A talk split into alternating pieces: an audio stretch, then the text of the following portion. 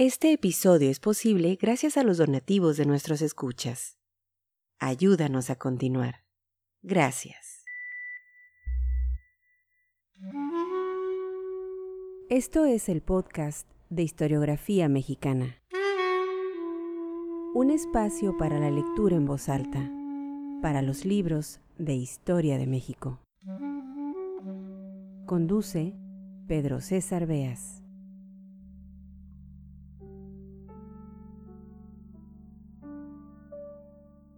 Tengo en mis manos una primera edición publicada por la UNAM en 1977 de uno de los libros clásicos fundamentales en la historiografía mexicana y desgraciadamente muy difícil de conseguir hoy en día. México, el trauma de su historia, de Edmundo O'Gorman.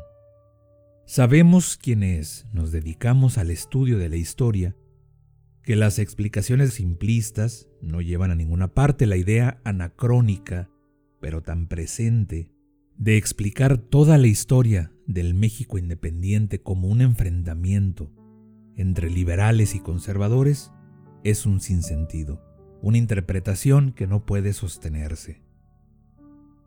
En México el trauma de su historia se desmenuzan las dos ideologías que han sido utilizadas recurrentemente para explicar el devenir histórico mexicano, y se muestra sus puntos de encuentro, como el que ambas tesis pretenden el progreso de México, y se revela sus contradicciones, sus contradicciones internas, a saber que los conservadores decimonónicos deseaban construir una nueva nación manteniendo estructuras heredadas de la Nueva España conservando los sistemas antiguos. Y los liberales intentaban canjear un modo de ser heredado de la Nueva España, imitando el de los Estados Unidos, la República Federal Democrática. Es decir, intentar ser auténtico por imitación. En este trabajo Gorman no se detiene solo en el siglo XIX.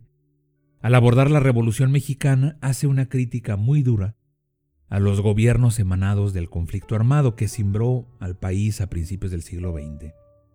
Y palabras más, palabras menos, sostiene que por un lado, la revolución como correctivo o saneamiento del régimen fue la idea correcta, pero por otro, el gran error fue interpretar a la lucha armada de 1910 como la reanudación de la vieja pugna entre conservadores y liberales cuando esa dicotomía se había extinguido precisamente en el régimen porfiriano que había abierto las puertas tanto a unos como a los otros. O'Gorman sostiene en este trabajo que, tras la revolución, al no existir ya el enemigo, ni por doctrina ni por partido, los pseudoliberales, así los llamó Gorman, tuvieron que fabricarlo.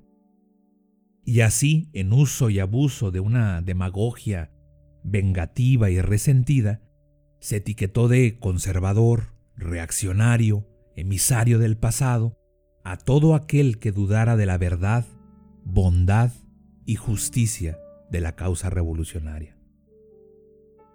Edmundo Gorman nació en 1906, en 1928 se tituló como abogado y algunos años después decidió abandonar las leyes para dedicarse por completo a la filosofía y a la historia.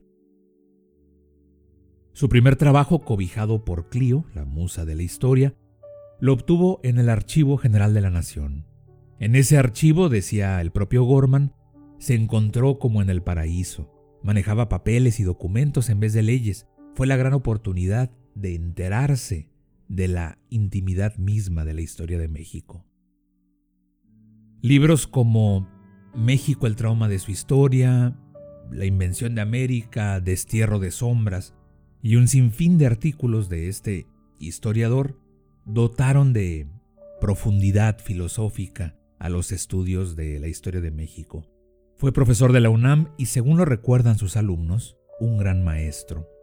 La lectura en voz alta de este episodio estará dedicada a un texto, a un muy lindo texto, de uno de esos educandos que tuvieron la suerte de compartir un salón de clases con don Edmundo y escucharlo hablar de historia, de filosofía y claro, de México, un muy joven Germán Dehesa, conocido seguramente por todos ustedes por sus eh, trabajos de periodismo, por sus colaboraciones en radio con aquel gigante que fue el escritor Ricardo Garibay. Bueno, pues Germán Dehesa, a la muerte de su maestro, ocurrida en 1995, dedica unas líneas muy emotivas con el título Un café con Don Edmundo, publicadas en la revista Este País dirigida por Federico Reyes Heroles en 1996. Hasta donde tengo entendido, México, el trauma de su historia, es un libro que no se ha reeditado y si ha sucedido, pues han sido tirajes muy eh, pequeños. De verdad es un libro muy difícil de conseguir. Si lo ven, si se lo encuentran en alguna librería de viejo, cómprenlo, no se van a arrepentir. Es una obra, lo repito, fundamental en la historiografía mexicana. Sean bienvenidos al podcast de historiografía mexicana, Un café con Don Edmundo, por Germán de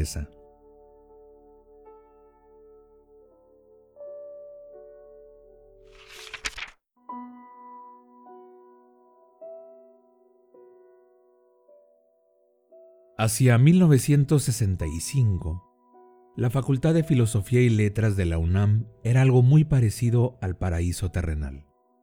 Excelentes maestros, intensa vida estudiantil, alumnos bien preparados y lo que, en mi caso, era particularmente emocionante, una vasta y aromada sobrepoblación femenil.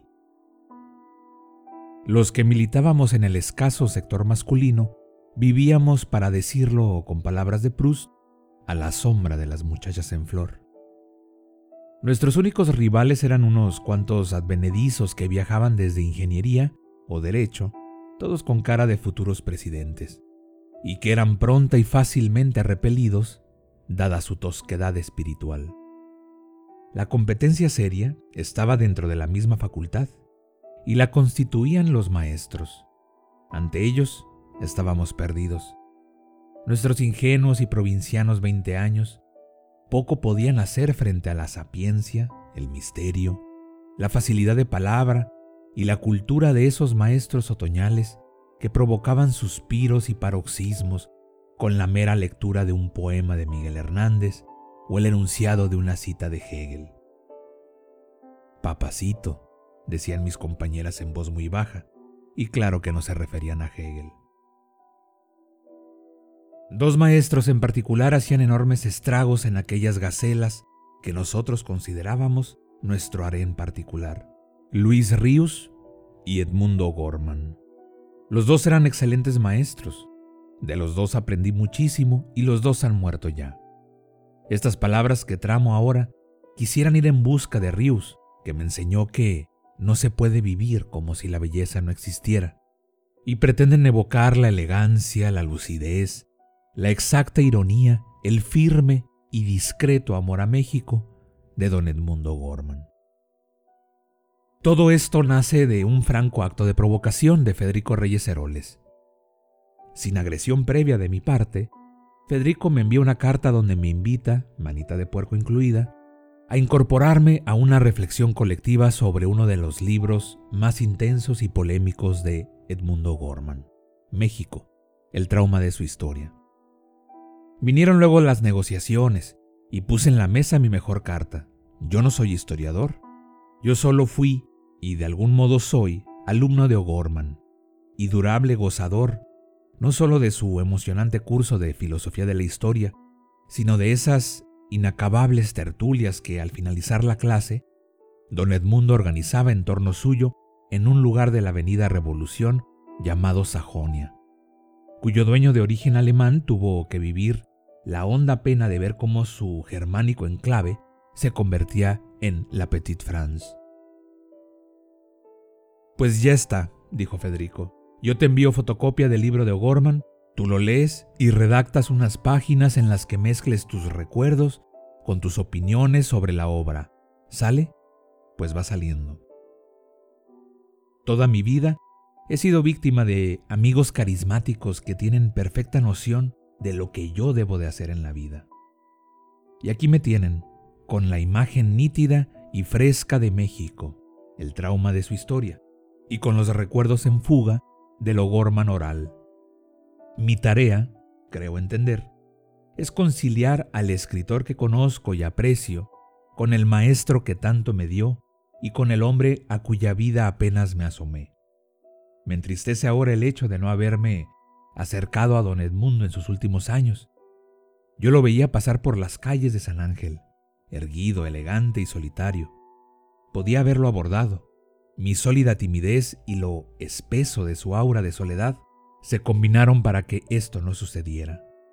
Conservo exclusivamente una especie de daguerrotipo contra un atardecer de San Ángel.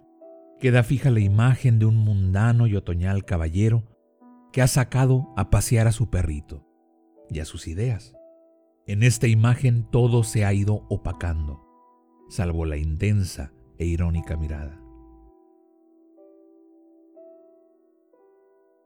Tucídides, San Agustín, Vico, Hegel, todos estos nombres serían, para mí, calles y templos de Polanco, de no ser por el magisterio de O'Gorman que poseía en grado altísimo lo que él mismo llamaba el eros pedagógico, la pasión y la capacidad para enseñar.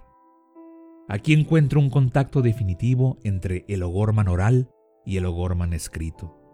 En ambos casos, su capacidad de comunicación, de seducción y de provocación son inmensas. Don Edmundo detestaba a los alumnos dóciles que lo escuchaban como al oráculo y apuntaban sin chistar hasta las pausas. Creo que esto es extensivo a los lectores de su obra, que tampoco pueden ser dóciles y sumisos. En la clase y en la tertulia, a O'Gorman le encantaba decir barbaridades, reales o aparentes, poner sobre el tapete alguna heterodoxia o algún punto de vista novedoso que venía a desarmar tal o cual dogma de los historiadores consagrados.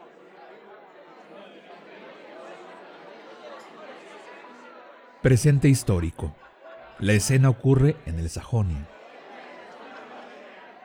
O'Gorman dice, no me gusta el último libro de poemas de Luis Ríos. Me parece ingenuo, apresurado. Silencio largo.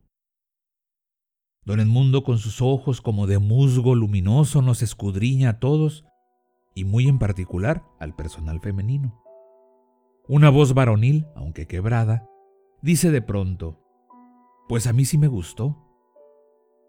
Ah, sí. ¿Cómo se llama usted? De esa. Ese no es nombre. Germán. Me llamo Germán, maestro. ¿Y por qué le gustó el libro de Rius? Pues por esto y por aquello y por lo otro. ¿De veras? Sí, maestro. Yo creo que Rius es un gran poeta. Digamos que es poeta y basta. En realidad a mí el libro me pareció encantador y lleno de una muy legítima ingenuidad. Me encantó, pero me encanta más discutir y encontrar interlocutores con un mínimo de inteligencia. Yo, o mi mínima inteligencia, reciben una breve mirada consagratoria. O'Gorman escribe, esto ya no ocurre en el Sajonia. El trauma de la historia de México nace de su contradictoria voluntad de aspirar a lo sajón sin renunciar a lo hispánico, de querer serlo todo sin haber sido plenamente algo, de desear los beneficios de la modernidad, pero no ser realmente modernos, de intentar la imposible síntesis entre la contrarreforma, su origen, y la reforma, su aspiración. Estas son sus tesis centrales. Alrededor de cada una de ellas, O'Gorman argumenta con brillantez libre de prejuicios y articula en magnífica prosa su apasionado razonamiento acerca de la llaga central del espíritu mexicano. Como en sus lecciones y en sus pláticas, en sus libros, O'Gorman no solicita lectores rendidos, Lectores hembra los llamaría Cortázar. Necesita lectores dispuestos a contrariarlo, a someter a la crítica sus afirmaciones, a provocar la siempre postergada discusión que nos permita esclarecer, más allá de la historia oficial, los ejes y las líneas de fuerza fundamentales y fundadoras de nuestra historia. Por supuesto, me consta, que O'Gorman admite el disentimiento inteligente, Lo que es inadmisible para todos es la ignorancia, la ausencia de lectura. El pecado capital de permitir que una obra tan viva, tan polémica y tan enriquecedora como México, el trauma de su historia, sean ahora materia de olvido. El mero hecho de que este libro no haya circulado como merecía, no haya sido discutido despaciosa y serenamente, ni mucho menos apreciado, es ya otro trauma en la historia de México. Voy terminando. La última vez que vi a don Edmundo fue en el patio de un hermoso edificio del centro histórico. Era de noche y la UNAM le concedía un premio a su maestro emérito. Yo miraba todo, acodado en el barandal del segundo piso. Una luz cayó sobre don Edmundo, que habló con el encanto y la lucidez de siempre. Aún recuerdo lo último que dijo. Eran los tiempos en que muy sartrianamente la moda exigía que los académicos se lanzaran a vociferar por las calles. Estoy convencido de que lo mejor que puedo hacer por mi país es permanecer en la biblioteca y escribir dentro de mis capacidades el mejor libro. Gracias, don Edmundo. No se puede vivir como si la inteligencia no existiera. Germán de Esa, Un café con Don Edmundo, julio de 1996. Escucha todos nuestros episodios en historiografiamexicana.com.